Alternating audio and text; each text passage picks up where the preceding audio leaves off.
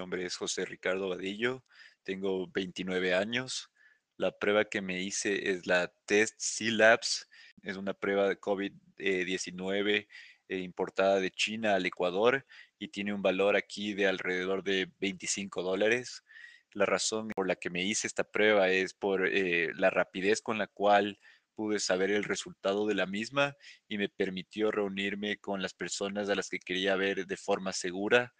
Entonces me pareció muy certero y ya no me pareció necesario la prueba eh, PCR, que además es muy costosa aquí en el Ecuador y se demora hasta dos días en obtener los resultados. Entonces, eh, la efectividad y la rapidez del resultado de esta prueba fue lo que me llevó a hacerlo primordialmente.